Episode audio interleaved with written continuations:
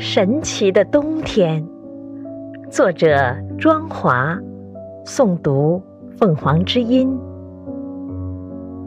吹一口气，洁白的雾香就会散开来；搓一搓手，心中的温暖就会涌现。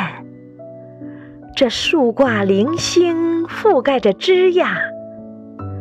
在雪即将融化的时刻，看到初春的脚步渐近，隐约中的梅花吐露芳香，正因孕育着希望与梦想，整个的冬天才不觉漫长。诞生于一年之初的浮华，是不是醒来就能看到曙光？